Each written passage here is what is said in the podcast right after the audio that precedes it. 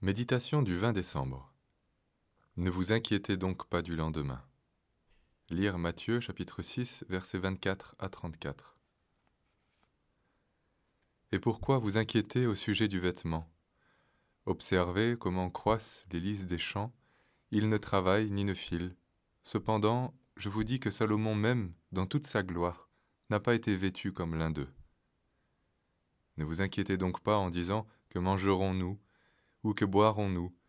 Ou de quoi serons-nous vêtus? Car cela, ce sont les païens qui le recherchent. Cherchez premièrement son royaume et sa justice. Ne vous inquiétez donc point. Nous sommes devant une des exhortations les plus claires de Jésus, mais aussi une des plus difficiles. La manière dont nous organisons notre vie fait que nous avons beaucoup de peine à faire confiance au Seigneur. Nous essayons de prévoir l'avenir, comptant sur notre travail, et bientôt ce travail nous sert de prétexte pour justifier l'énergie dépensée dans les loisirs et pour réussir professionnellement. Mais lorsque tout semble nous échapper, nous devenons terriblement inquiets. Tout cela peut se résumer en un mot, le paganisme. Malheureusement, cette manière de vivre peut aussi se manifester dans l'œuvre de Dieu. Pour éviter cela, il est important que nous apprenions la différence entre un projet et une charge. Le projet renvoie l'image d'un jet, il induit un mouvement, une légèreté, mais aussi une distance et une séparation entre l'objet et celui qui l'envoie au loin. Dans un projet, nous courons donc le risque d'être séparés de celui qui nous a envoyés, seuls à devoir décider, et bientôt incrédules.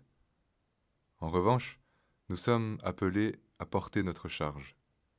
Il y a dans cette image quelque chose de plus laborieux, qui nous maintient sans cesse attaché à celui qui nous l'a confié et qui nous envoie, en l'occurrence le Seigneur. Cette dépendance crée la foi, car il en est l'auteur. Si nous nous étions laissés gagner par les inquiétudes, nous n'aurions pas pu fonder la mission. Nous avons toujours vécu notre service avec le sentiment de remplir la charge que Dieu nous confiait.